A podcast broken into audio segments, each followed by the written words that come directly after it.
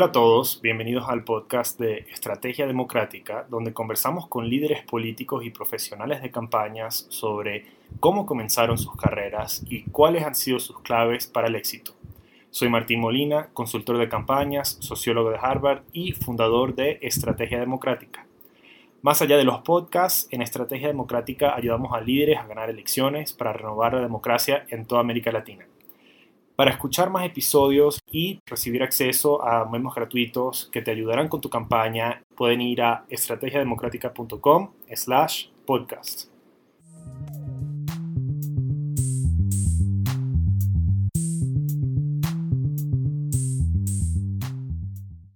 La invitada de hoy es una especialista en la promoción de políticas públicas en Brasil trabajando con grupos de renovación política como Acredito y también Vamos Juntas, donde está ayudando a más de 50 candidatas a ganar en las elecciones municipales.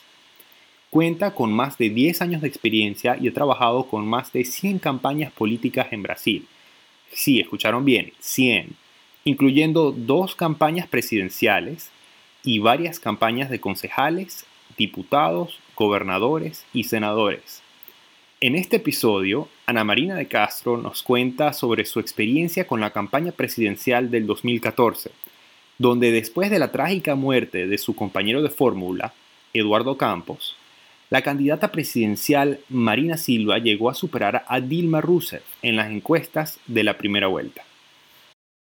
Querida audiencia, por favor denle la bienvenida a Ana Marina de Castro. Ana Marina, ¿cómo estás? Eh, bien, eh, gracias Marti, es un gusto estar acá con ustedes hablando de, de campañas. Gracias por la invitación. El gusto es todo mío. Nosotros tenemos bastante tiempo, ya algunos meses hablando y en contacto. Y bueno, eh, chéverísimo conocerte finalmente. Digamos que eh, así en videollamada, es, esto es conocerse en la vida real ahora, ¿no? así, así son las cosas. Sí, bueno, entonces eh, vamos a, saltar de una vez a las preguntas. Em, tú eres un caso muy particular porque tú has trabajado no solamente en docenas de campañas, sino en cientos de campañas con cientos de clientes. Muchas veces al mismo tiempo trabajando en, campañas allá en Brasil, ¿no? Eh, cuéntanos un poco cómo es que llegaste a hacer esto. Normalmente, ¿cuál es tu rol en las campañas que trabajas? Ok, bueno, eh, sobre las campañas, yo llevo ya ocho años trabajando con, con campañas políticas, eh, eh, especialmente de dos maneras. Primero, cuando yo trabajé con cientos de campañas, yo trabajé full time con campañas en dos elecciones en Brasil, en 2012 y 2014.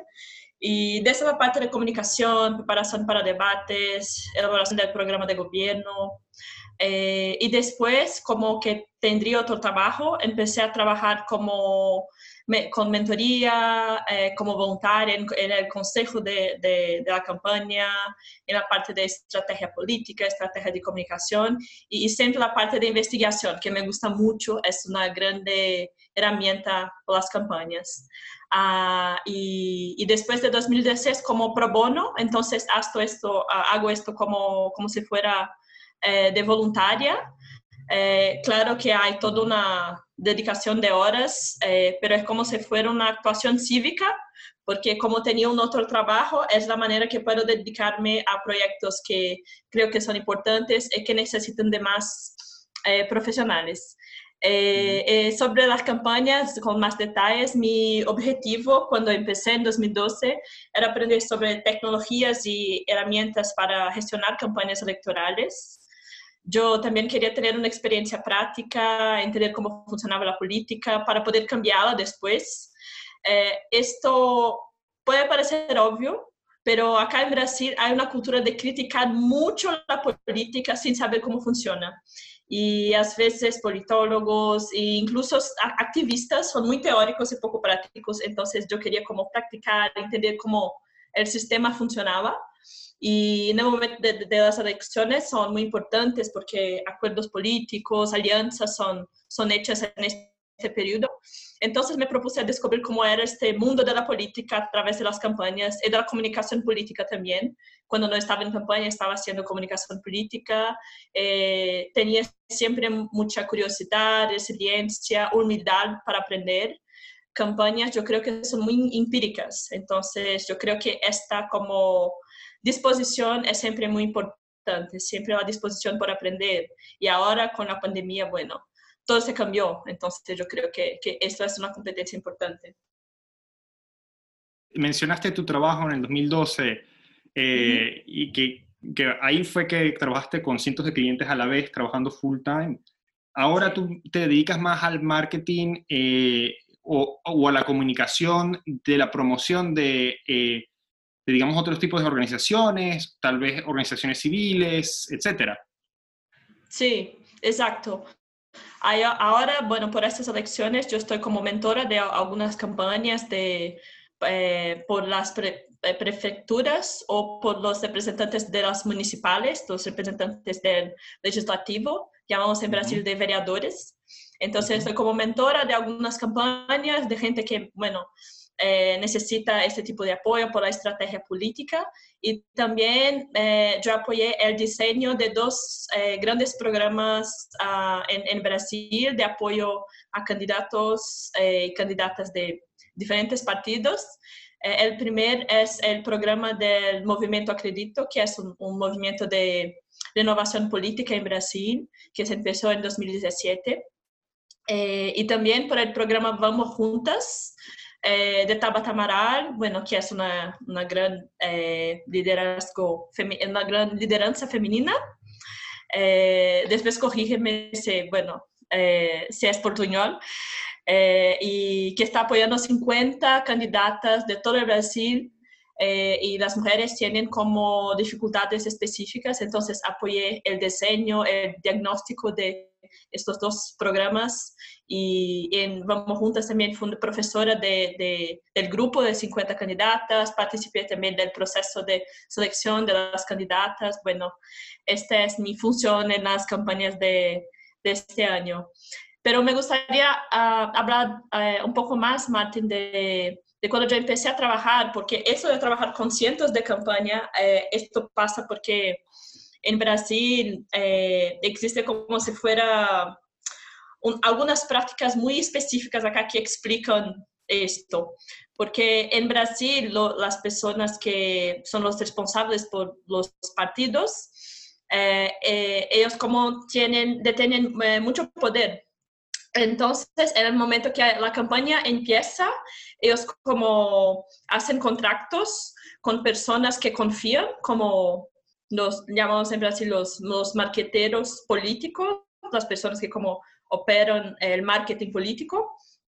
Eh, y normalmente, eh, como las personas del partido son responsables por muchas campañas al mismo tiempo, ellos hacen contratos para que eh, los profesionales del marketing político como cuiden de todos.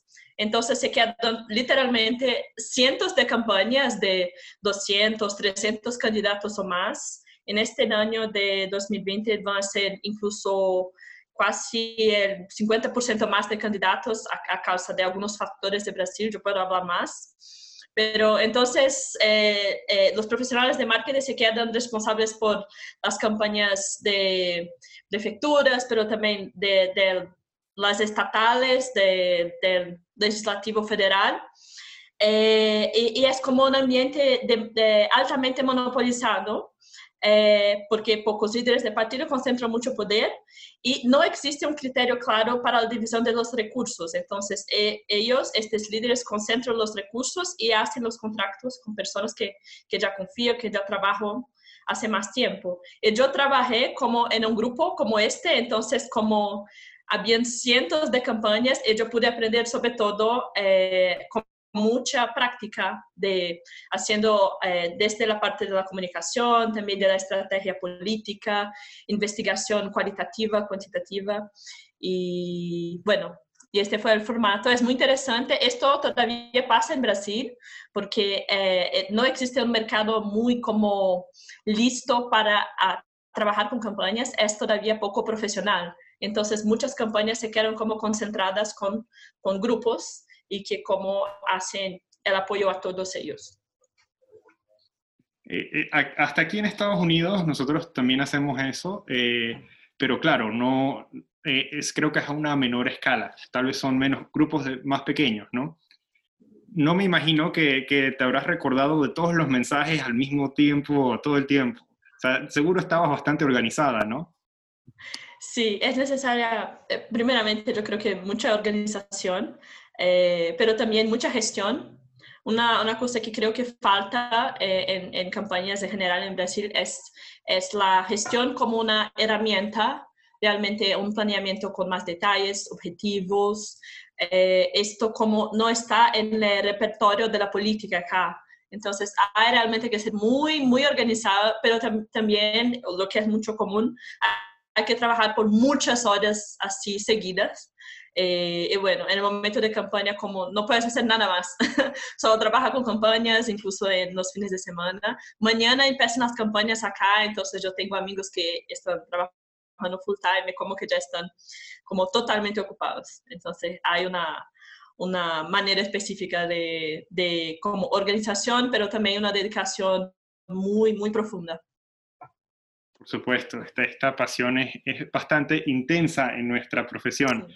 Eh, tú eventualmente llegaste a trabajar en la campaña presidencial, allá, bueno, has trabajado ya más de una presidencial, pero en particular me gustaría escuchar de la campaña presidencial de Eduardo Campos y Marina Silva en el 2014.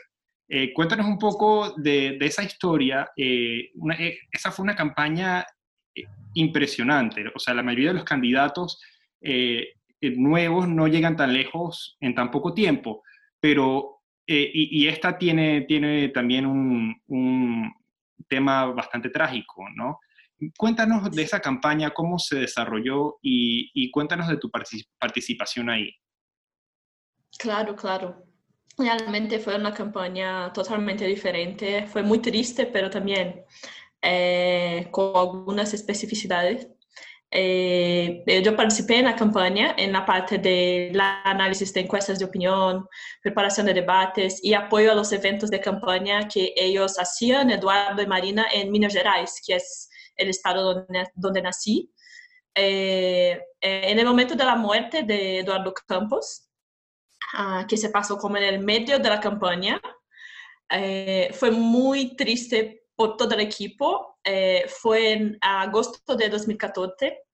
Eh, mi jefe, que es del marketing político, un gran profesional, eh, Carlos Brito López, era muy cercano a Miguel Arraes, que es el abuelo de Eduardo, que fue un gran gobernador de Pernambuco. Pernambuco es, un estado en Brasil, es, es, una tierra así que es conocida por generar políticos y políticas de gran influencia en el nacional. Y entonces Eduardo era el nieto de, de Miguel Reis, eh, mi jefe tenía esta proximidad y este quedó muy triste, todo el equipo, eh, todo el equipo de campaña, eh, había gente, como estábamos en, en, la oficina del partido que eran más cercanos a Eduardo, entonces las personas como que empezaron a llorar.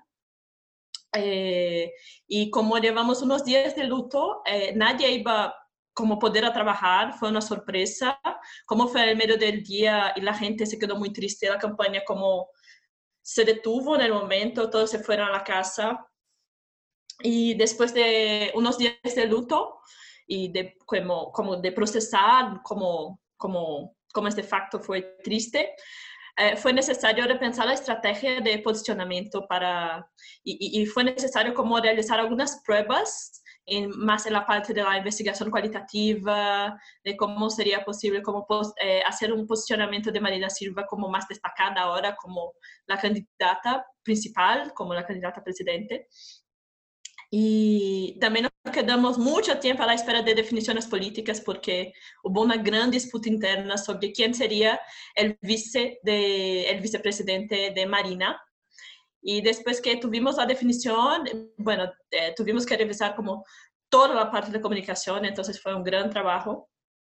Y después de esto, eh, la, la, muerte de Eduardo fue un grande hecho político triste, pero bueno, muy destacado. eh, Marina empezó a subir mucho en las encuestas y alcanzó casi el 40% de las intenciones de voto. Eh, superó incluso técnicamente eh, la candidata apoyada por el expresidente Lula, que, es, que era la favorita en las urnas, Dilma Rousseff, que fue después, bueno, la, la presidente en un segundo mandato. Eh, y el equipo de Dilma, que era la favorita, eh, Dilma era del Partido de los Trabajadores, que es más a izquierda en Brasil. Eh, ellos como percibieron que Marina estaba como subiendo mucho, muy rápido, y hicieron una campaña de ataques contra Marina muy fuerte. Incluso esto pasó también con el candidato más socialdemócrata, Neve. Entonces, los dos como empezaron a atacar mucho Marina de diferentes maneras. Eh, Marina, yo creo que tiene un proyecto muy fuerte, muy inspirador, una gran historia de vida. Yo admiro su trayectoria. Eh, pero tenía en 2014 una estructura de campaña muy pequeña porque su partido, Rede, no se registró a tiempo eh, por las elecciones eh, porque los candidatos fueron como, eh, como e, ella no tuve como persona suficiente que apoyaron eh, para hacer el registro del partido. Entonces, esto generó un problema porque los candidatos fueron absorbidos por el partido de Eduardo Campos, entonces ella no tenía un partido formal. Y como fueron absorbidos, esto generó muchos enfrentamientos internos en diferentes estados. Y también hubo un, un menos recursos para la parte de comunicación, incluso para viajar. A veces había dificultades para viajar. Eh, bueno, fue una campaña con, menos recursos a causa de esto, a causa de esta dinámica específica del partido de Marina. Eh, entonces, cuando empezó a sufrir fuertes ataques del partido más a izquierda, del equipo de, de, de eh, primeramente, Dilma Rousseff tenía una campaña así millonaria y que fue de verdad un case, fue muy, muy bonita, así, muy bien hecha. Eh, como sufrió ataques como de una campaña millonaria, realmente su imagen sufrió y no pudo resistir. Entonces cayó como en las intenciones de voto como por la mitad. Eh, estaba con el 40% de intenciones de votos y cerró el, ¿cómo se llama? La primera vuelta eh, como el primer turno, ¿cómo se dice? Sí, de las elecciones. La primera vuelta, el primer turno. Ok, bueno, eh, entonces estaba con casi el 40% de los votos, cero la primera vuelta con el 21% por, eh, por ciento de, de, los votos. Y no pasó a la segunda vuelta. Entonces, a la segunda vuelta fue Dilma Rousseff, la candidata más a, a la izquierda, y Aécio Neves, el candidato eh, conocido como más a la derecha, eh, socialdemócrata. Eh, pero personalmente fue como eh, mejor para Marina porque ganó 2 millones de votos en comparación a la elección anterior de 2010, entonces fue bueno. Pero yo, yo creo que si tuviera más estructura de campaña y como yo hacía parte de la estructura, si tuviera más recursos, yo creo que eh, habría sido elegida en 2014. Yo creo que sí, porque como bueno, estaba, estaba muy bien, si tuviera recursos como para eh, tener eh, buenas respuestas a, a, los ataques, yo creo que eh, la situación sería diferente. bueno, yo no pertenezco a, ningún partido político, pero admiro mucho a Marina Silva, como estaba hablando. Ella incluso hoy tiene un gran liderazgo en, en el área ambiental. Eh, yo pertenezco a un consejo de sociedad civil que ella creó, que es innovación, es el primero del mundo en este formato, como para personas que no son miembros del partido, para que puedan como participar, proponer, y es muy interesante, pero realmente fue, fue una campaña así muy, muy diferente, pero a, al mismo tiempo muy triste, porque muchas veces candidatos que son así muy competentes, como sufren mucho a causa de la falta de recursos, de más profesionales, de estar más preparados por, por este momento que es, muy corto. Y si no estás muy preparado y, tiene, y si no tienes un buen planeamiento, como no, no consigues tener una respuesta adecuada. Entonces, es un poco triste. Yo observé eso en otras campañas, pero siempre me quedo triste cuando a mí me gusta el candidato o la candidata. Claro, por supuesto, por supuesto. Y, me imagino que eso ya además de que, bueno, hubo una tragedia literalmente en la mitad de, la campaña, ¿no? Eduardo falleció fue en un accidente de avión. Sí, exacto. En agosto de 2014. Wow. yo creo que teníamos unos 45 días de campaña todavía.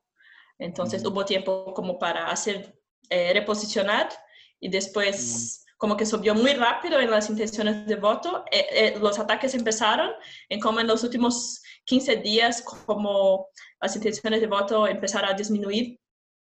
Eh, bueno, no, no pasó a la segunda vuelta, Marina Silva. Claro, claro, claro. y, y bueno, después de eso, tú has continuado trabajando, también trabajaste en las presidenciales del del 2018 eh, y, asesoraste también o, fuiste mentora de, de, eh, de, la IS, no sé si puedo mencionarla aquí, la IS, eh, que también gran amiga y, jefa de la campaña de Tabata, directora, coordinadora de la campaña de Tabata. Y ahora tú estás trabajando en campañas municipales. la elección comienza mañana. Cuéntame, ¿qué podemos esperar digo, la elección no, el periodo de campañas comienza mañana, ¿no? Eh, ¿Qué podemos esperar de, las elecciones municipales que están aconteciendo en Brasil? Sí, bueno, esta es una, una pregunta importante. Primeramente, solo me gustaría decir que, bueno, hoy trabajo como una profesional pro bono, ¿no? entonces hace una donación de, de, mi tiempo porque a casa de mi trabajo principal es como yo puedo ayudar cívicamente en las campañas, pero yo estoy observando muy cerca candidatos, candidatas de todo Brasil. Y yo creo que serán elecciones muy disputadas. Eh, no ha salido como oficialmente el número de candidatos y candidatas para esta elección, pero debe haber un aumento de al menos unos 40% de candidaturas, eh, o, o, tal vez más incluso, porque esta es la primera elección que funcionará así eh, sin, eh, ¿cómo se dice? se dice coaliciones para las elecciones legislativas, como los partidos hacen eh, alianzas específicas por estas elecciones. Y año, como esto no puede más ocurrir a causa de, de una reforma política que pasó en Brasil en 2017, que yo incluso participé, bueno, eh, y, esto va, ya está afectando, eh, bueno, va, va, a afectar mucho más el comportamiento de los partidos, porque ellos fueron presionados a incluir más candidatos en sus listas individuales. Entonces, tenemos por lo menos 35 eh, partidos en Brasil y normalmente ellos hacían alianzas por elecciones legislativas. Ahora, como no pueden más, como hacen listas más largas individuales entonces el número de candidaturas como se queda mucho mejor, que este es número de por lo menos unos 40% que va a pasar. Son las estimaciones. Y, y, y, también hay una otra presión, porque eh, los partidos están como muy presionados a tener más transparencia internamente. No hay como todavía una ley, un, como una, algo formal en este sentido, pero este año seis partidos como ya eh, hicieron una publicación de criterios de transparencia por la distribución de los fondos electorales, por ejemplo. Hay una grande presión contra la corrupción, eh, eh, un gran apoyo a candidaturas de renovación que, tienen apoyo candidaturas de políticos no profesionales tienen apoyo de por lo menos unos 70% de los brasileños. Eh, eh, y bueno, y, también hay una presión muy grande, esto no de, de las investigaciones, pero una presión más política de apoyo a las mujeres. Yo creo que ese es un gran diferencial, de, vamos a decir, del espíritu de, de estas elecciones. desde el año pasado, como eh, eh, eh, yo he observado un aumento muy significativo de iniciativas de apoyo a la mujer en la política. Yo creo que vamos, vamos juntas hoy es una de las principales, pero muchas otras. Es como si un, un, ecosistema de proyectos de apoyo a mujeres en la política tuviera empezado a subir, pero muy rápido, como Eh, yo, yo, hice un mapa como más interno para, para, para, mi propio diagnóstico, hay por lo menos 20, 30 iniciativas nacionales o regionales de apoyo a las mujeres, entonces es un número muy alto. En las otras elecciones yo como que no conocía iniciativas específicas para este apoyo en las elecciones, esto es muy bueno. No, por último, la cuestión de, de Bolsonaro. Eh, yo creo que Bolsonaro será como un líder electoral importante. Hay mucha gente que lo critica, pero realmente él tiene un, un tipo de estrategia política digital que consiguió implementar en Brasil, donde uh, su militancia política eh, cuando observamos eh, monitoramiento digital de todo Brasil, él tiene como por lo menos eh, el 25% del apoyo de la militancia digital en sitios web, en las redes sociales, es algo así increíble. este tipo de tecnología va a ser esencial en un tipo de campaña que va a ser casi que totalmente digital. Entonces, esto va a ser un gran diferencial. No hay otros partidos que como consiguieron desarrollar eh, estrategias digitales eh, que sean tan, tan largas. Eh, y también yo creo que ayer salió una, una, investigación importante sobre el apoyo a su gobierno y cómo obtuvo, obtuvo por lo menos 30% de apoyo. Yo tengo que que ver los detalles de, de, la investigación, pero es como es la, es la mejor porcentaje de apoyo a su gobierno desde el principio, desde que empezó. Entonces es muy alta y dije, dije que esa causa de, de, de, de, un auxilio por el COVID, un auxilio emergencial que llamamos acá, como principalmente por, por, la gente que recibe hasta un salario mínimo, eh, que es como un sueldo mínimo, que, es, que, eh, que son personas que tienen eh, menos renta. bueno, yo creo que va a ser una persona muy influente y hay, y hay incluso por lo menos 40 candidatos que tienen el apellido Bolsonaro postulando, entonces que tienen una conexión directa con él. bueno, yo creo que él va a tener una gran influencia una vez más una familia política, verdaderamente, en el sentido más literal, ¿no? Em, y para nuestra audiencia que, que no están acostumbradas al, al, entorno político en Brasil, eh, Brasil e, es un país con muchísima diversidad en términos de, de partidos y en términos de, de, apoyo político. Entonces, 25% en las redes, de apoyo en las redes ya, y también un 30% en apruebo, aprobación en, en, la, en, las encuestas, es, muchísimo para un presidente allá o, o es solamente bastante para, para Bolsonaro? Eh, bueno, e, es, es, importante siempre como hacer una comparación con su propia tasa, vamos, vamos a decir, histórica. Entonces, bueno, es un número alto porque hay gente que no es que lo aprueba como más o menos, es como que lo aprueba totalmente, que está como en torno entre el 30 y 40%.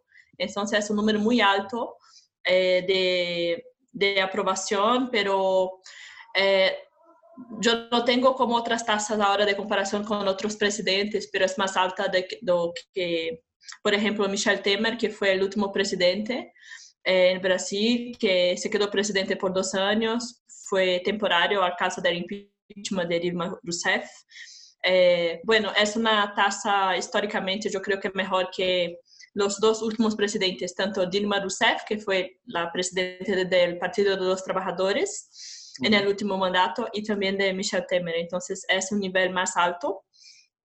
Eh, y bueno, es importante en este momento específicamente de las elecciones que eh, van a influenciar muchos lo, los votos de, toda la población. Claro, por supuesto. Eh, tú nos estabas contando de este trabajo, este apoyo estratégico que le estás dando al programa de Tabata, Vamos Juntas. Cuéntanos primero, ¿cuál es la diferencia eh, más importante a la hora de asesorar para ti una candidata versus un candidato, a, sobre todo allá en Brasil? ¿Y qué les recomiendas a las candidatas de nuestra audiencia? Sí.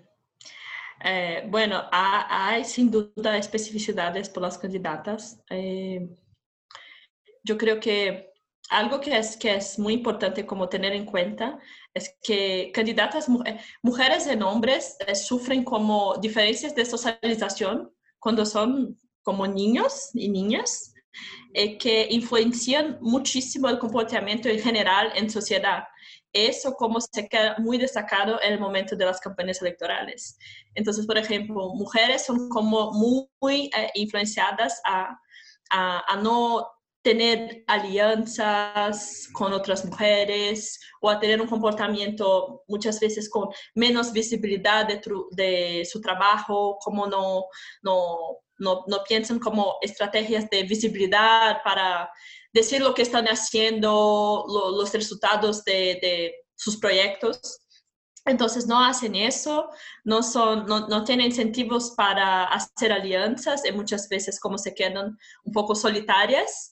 Eh, eh, esto se quedó muy destacado para mí como las mujeres, por ejemplo, dentro de los partidos, eh, como muchas veces necesitan como presentarse, si son candidatos de renovación que no tienen, no tienen como conexiones en el partido, presentarse, eh, hablar de su propio trabajo y yo veo que esto no pasa. Y cuando hacemos una comparación con candidatos hombres, como ya tienen incentivos como para estar en la esfera pública, para tener mentores, hacer alianzas, esa diferencia se queda muy clara. Entonces, mis recomendaciones primeramente é de, de dar visibilidade a tu trabalho. eu tenho uma, uma candidata que, bueno, estamos falando muito. Eh, bueno, es una candidata muy competitiva en el partido, pero no tenía hasta ahora como un, una relación un poco más próxima con el líder del partido, que la quería conocer, pero como que no, no dio prioridad a conocerlo porque estaba muy preocupada con el equipo de la campaña, pero esto es muy importante, eh, como tener una conexión, porque las relaciones en la política son como grandes herramientas para que puedas como hacer tu trabajo, especialmente porque la única manera de eh, participar de una elección como candidata es por los partidos, no hay candidaturas independientes. Eh, entonces yo veo esto, entonces esto de tener alianzas, presentarse, pedir apoyo de mentores como eh, con la intención de aprovechar todo el conocimiento ¿no? que, que, que, buenos políticos ya vivieron. Yo no veo este tipo de comportamiento. Y esto es como, para mí es como un, eh, algo que es crítico por el suceso de, de campañas de mujeres. Eh, bueno, este es un ejemplo, pero yo podría dar otros e-, ejemplos. Eh, yo veo que en general eh, es importante como construir relaciones con los líderes de, los partidos, pero también dentro del partido, con, en fin, con otras personas que hacen parte del equipo de partido que todavía pueden ayudar, que pueden percibir la candidatura de una mujer de una manera diferente, porque las mujeres como en general eh, no son percibidas como con legitimidad para estar en la esfera pública. Entonces son como muy atacadas mismo, ¿sabe? Eh, este tipo de comportamiento necesita mudar. Y si la mujer hace su parte de por, por, lo menos posicionarse, esto ayuda a este sistema a cambiar eh, de una manera muy, yo creo que todavía muy, muy lenta, pero esta postura es muy importante de la parte de la mujer y también un, eh, eh, proposiciones que realmente cambien el sistema y que eh, dé más espacio para las mujeres. Este año es la primera vez que parte del fondo electoral va a ser, va a tener una destinación específica por las mujeres. Entonces, este es bueno, hay algunas cosas como mejorando, pero hay, hay, hay mucho del punto de vista de cambiar la manera como la mujer socializa en la política y cómo da visibilidad a, a tu propio trabajo. Tú seguramente vienes eh, con todos estos aprendizajes, este conocimiento para ayudar a tus candidatas desde haber trabajado con, con Marina, ¿no? Uh Eh, ¿Con Marina, Marina Silva? Con Marina Silva, exacto, con Marina Silva. Me imagino que, o sea, para una mujer también estar en una posición tan alta, en una, de, tanta visibilidad, eso te habrá enseñado mucho, ¿no? De, cómo ayudar también a las candidatas locales. Sí, bueno, yo creo que sí. Eh, yo, bueno, yo tuve el honor de, trabajar como en la campaña de Marina, como no somos, yo la conozco, no somos así próximas, pero eh, de verdad que fue una, una experiencia, incluso eh, el testimonio de, eh, de ver cómo, cómo fue atacada Marina. Entonces, con esa experiencia que fue triste, como en 2014, como estaba diciendo, es como eh, me, generó como qué estrategias podemos como trabajar con otras candidatas. Eh, bueno, esto sin duda me, me trae experiencia, pero es una experiencia, vamos a decir, un poco sufrida, eh, pero no sé si eh, te respondí la pregunta. Creo que sí, eh, creo que sí. Y creo que, que, las mejores experiencias y de las que uno aprende más son las más sufridas, ¿no? Sí, puede em, ser. Sí, ahora pasemos a, a, la segunda parte de, de este podcast, ya que estamos cerca de, del final. Cuéntanos un poco, y estas son las, las preguntas que son un poco más suaves, eh, cuéntanos un poco cuáles son los peores consejos políticos que has escuchado a lo largo de tu carrera en campañas y hasta hoy en día allá en Brasilia. Esta es una pregunta así buenísima, porque bueno, hay mucha gente que, bueno, a veces no, no, no nos provee, si puedes decir así, a veces la oportunidad aparece. Eh, ¿Cómo así no nos provee? Eh, no nos provee como buenos consejos, bueno, y, a, veces hay gente que ya trabaja mucho tiempo en elecciones, pero tiene una manera de trabajar que como con principios diferentes, yo creo que, que esto pasa. Y algo que pasó, pasó y todavía pasa conmigo, yo veo, yo creo que esto es muy común, eh, es que mucha gente como utiliza las investigaciones que son hechas por campañas en la parte cualitativa, cuantitativa, para cómo vender a la gente, a la población, lo que la gente quiere, pero sin ser algo que el candidato realmente crea y que pueda realizar. Y, en mi opinión, yo creo que la receta principal para un buen marketing es que sea algo orgánico, eh, verdadero, que el candidato realmente crea eh, y, bueno, y si esto no, no ocurre y si eh, estás preocupado en una campaña en solamente como vender algo que fue como detectado como importante, no, eh, no, bueno, no va como pegar, creo, porque la, las personas como sienten que no es verdadero. Y yo creo que eso es muy común, como hacer un mapeamiento de lo que está pasando eh, en el sentimiento de las personas. Entonces, eh, inténtalo vender, inténtalo vender con un tipo de lenguaje muy antiguo. Esto estoy como eh, percibiendo como algo muy común, como hay unos tipos de personas que trabajan con marketing político que tienen una receta incluso de cómo diseñar y hacer la comunicación, pero es una comunicación antigua que no conecta con el tipo de design, vamos a decir así, design de comunicación que las redes sociales utilizan hoy. Entonces son dos cosas terribles en mi opinión. Primeramente, vender algo que no es verdadero y, eh, y en segundo lugar, esto de tener una receta de, de, en la manera de diseñar la comunicación que no se conecta con la estética de las redes sociales. Es una estética muy antigua. Y, bueno, y cada vez más eh, las campañas están siendo hechas por las redes sociales. Esta es una gran tendencia. Entonces, es necesario como aprender y tiene, como yo hablé en el principio, la postura de humildad, de entender que como el espíritu de estos tiempos es diferente. Entonces, ¿cómo yo puedo adaptar mi lenguaje de comunicación para hacer una comunicación adecuada que se conecte con las personas de manera verdadera también? Entonces, yo creo que fueron los peores consejos y yo veo esto mucho en la práctica todavía.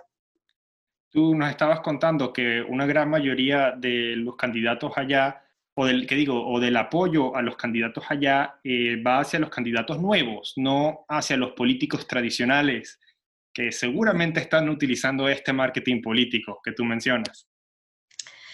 Bueno, yo creo, esa es, esa es una pregunta muy interesante porque lo que yo creo que puede pasar es que bueno, los candidatos que como son candidatos de renovación, vamos a decir así, normalmente son candidatos que tienen menos recursos. Porque las campañas políticas en Brasil, yo creo que ese, es un dato importante, son grandes monopolios. Yo estaba hablando de esto, pero tiene un dato que para mí como es un gran resumen.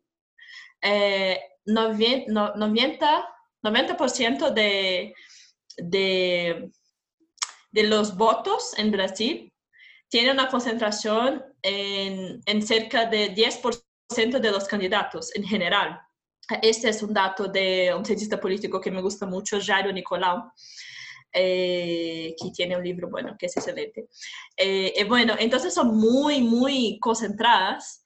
entonces lo que, lo que pasa es que los candidatos de renovación, como ellos realmente tienen un diálogo verdadero con las personas, porque son quien las personas buscan.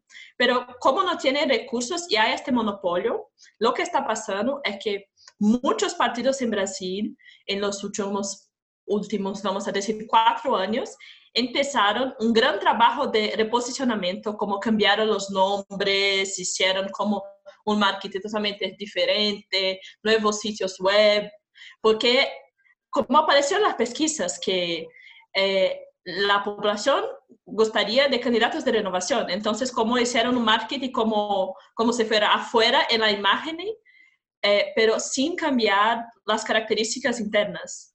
Pero esto muchas veces la población no percibe y ellos tienen más recursos para comunicarse en larga escala.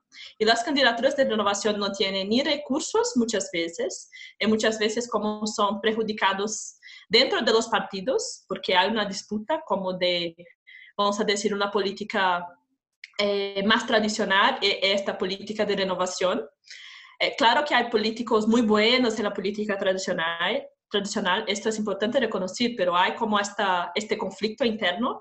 Entonces, la candidatura de, de, renovación que no están muy preparadas, que no están como conduciendo un proceso de movilización de más tiempo, que no hicieron muchas veces una, una, un buen fundraising, eh, no consiguen se conectar con las personas porque no tienen los recursos. Entonces, yo, creo que los candidatos que que se comunicaren como de renovación, pero sin necesariamente eh, tener esta representación, pueden tener más espacio.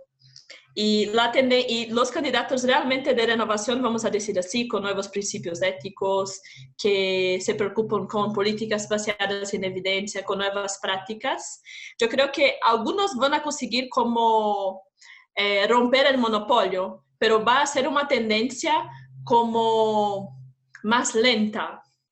Y, los partidos que monopolizan los recursos todavía tienen una, una ventaja, no sé si dice ventaja, eh, pero van a tener como más espacio y esta tendencia yo creo que va a ser un poco, un poco más lenta, pero e, está pasando, está pasando y, y las personas, la población pide esto, pero, por ejemplo, esto es una, una grande ventaja para, por ejemplo, los candidatos que son conectados con Bolsonaro, porque Bolsonaro sabe dialogar y sabe cómo proponer una narrativa de como que va contra el status quo, mismo que sea status quo. Entonces tiene esta narrativa y esto se conecta, y como puede tener muchos, muchos votos a causa de, de esta ventaja. Claro, por ser antisistema y contar con los recursos al mismo tiempo. Eh, ¿cuál, ¿Cuál dirías tú que es el mejor consejo político que has escuchado alguna vez? Bueno, hay algunos muy, bueno, muy interesantes. Uno que, que me gusta especialmente, que aprendí con este mi jefe que estaba hablando, Luis Carlos Brito López. Eh, trabajaba en, en su equipo en la campaña de Marina que estaba hablando es una...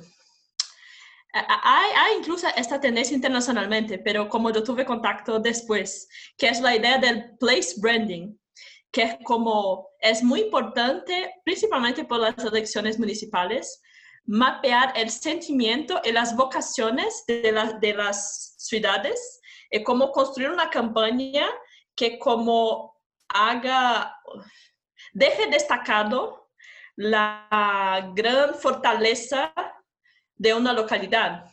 Entonces, por ejemplo, la ciudad de Nueva York, y esto eso yo creo que esto empezó este proceso de place branding, fue como más general, una estrategia más, más general, pero es un ejemplo, eh, con la campaña de I Love New York.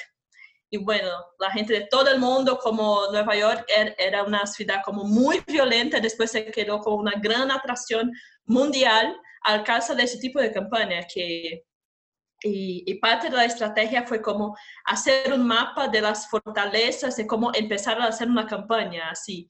Eh, en campañas locales es muy importante como percibir cuál es el sentimiento de la población, eh, cuál eh, es el futuro que la población quiere por una ciudad y cómo que y cómo un líder puede, un candidato o candidata puede como vocalizar esta fortaleza. Si, si a él le gusta, si a ella le gusta, claro, si es verdadero. Eh, entonces yo, yo veo esto como muy importante. Yo me acuerdo, eh, una vez yo trabajé con comunicación política en la ciudad de Pelé, que es el Pelé, bueno, eh, del fútbol, donde nació Pelé. en la ciudad, yo me acuerdo como hicimos un mapa del sentimiento y las personas tenían sentimiento realmente de megalomanía, que querían que el mundo conociera cómo era especial la ciudad donde nació el rey Pelé y, después de esto la prefectura incluso empezó a hacer una serie de museos e espacios que como destacaron eh, la historia de la ciudad y la conexión con Pelé. Eh, entonces, yo creo que esto es muy aplicable en campañas, especialmente en campañas municipales.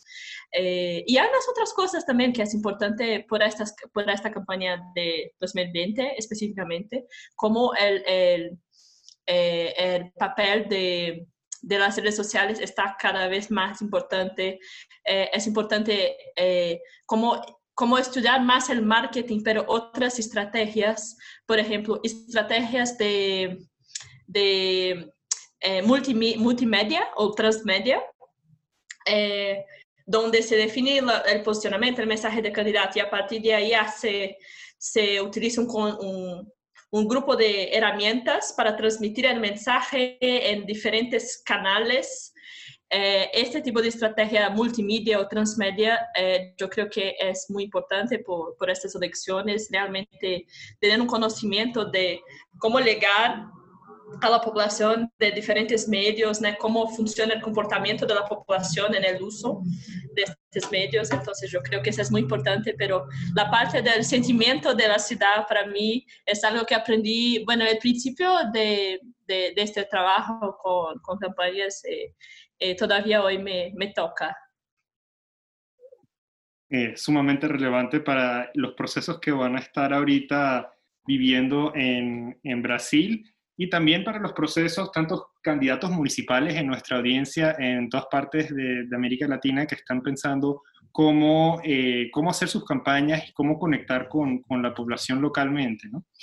Em, cuéntame eh, ahora, ¿cuál es el libro que más te ha formado en la política y o qué libro le recomendarías a alguien que está comenzando a hacer campañas? Bueno, lo que yo recomendaría en primer lugar sería ser siempre una puente entre teoría y práctica.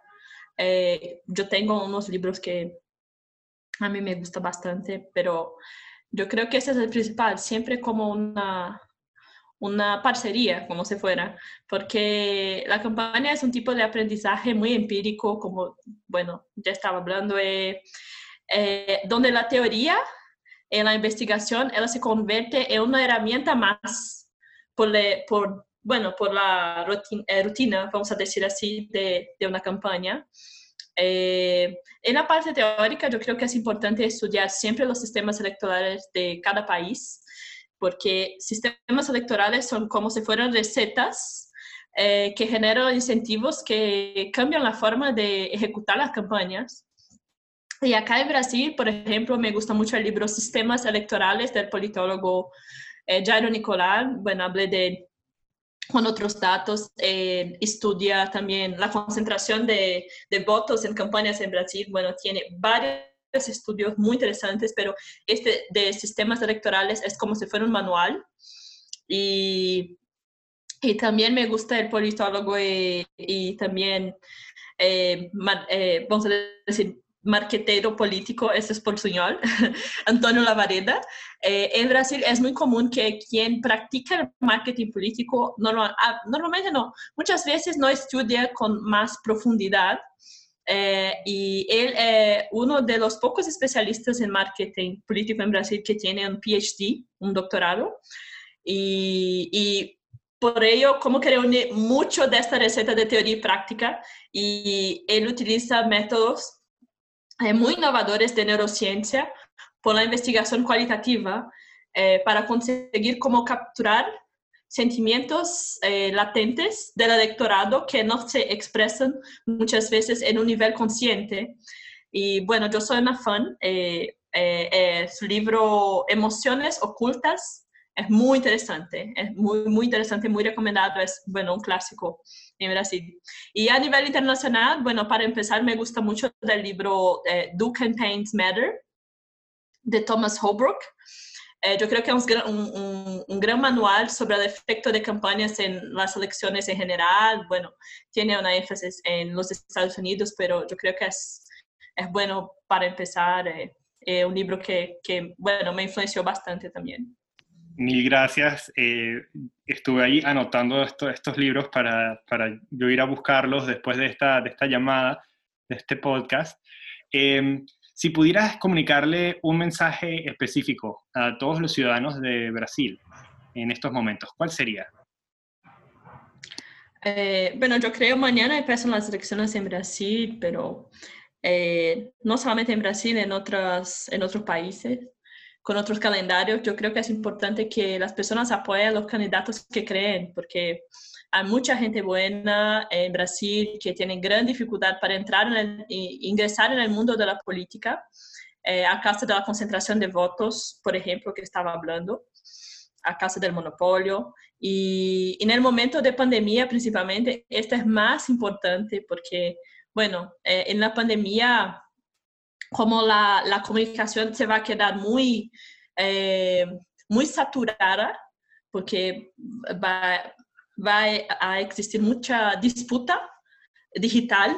Esto es muy importante, como quien tiene a alguien que hable bien de su campaña a una otra persona. Este es un gran diferencial, esta cosa de, de una conexión personal. Y si hay alguien que crees esta persona va a necesitar mucho este tipo de, de, conexión, este tipo de movilización, de apoyo. Puede ser un apoyo de movilización, pero puede ser un apoyo más profesional. Realmente las campañas todavía como pasan muchas dificultades porque no hay gente profesional que apoye. Eh, yo recibo siempre pedidos de, bueno, yo estoy buscando una persona para coordinar mi campaña. Esto, e, esto es muy difícil, no existe el mercado. Entonces, si puede, como eh, disponibilizar tu conocimiento a servicio de una persona que crees. Esto es importantísimo para cómo disminuir esta desventaja de los candidatos y principalmente eh, yo creo que este diseño de hacer campañas en la pandemia a causa del monopolio de recursos va a perjudicar mucho candidatos que representan minorías, eh, que, que, como empiezan en condiciones desiguales, que no tienen recursos, que, no, que tienen menos educación y representan grupos muy relevantes. Entonces, especialmente para estas candidaturas es importante un apoyo específico. Incluso en el programa de, de liderazgo del movimiento Acredito, que es el movimiento que, bueno, yo soy voluntaria, yo apoyo. Eh, ellos hicieron, es la única iniciativa en Brasil que como hizo mitad de los candidatos no son blancos, de los 101 candidatos en Brasil, y mitad son mujeres.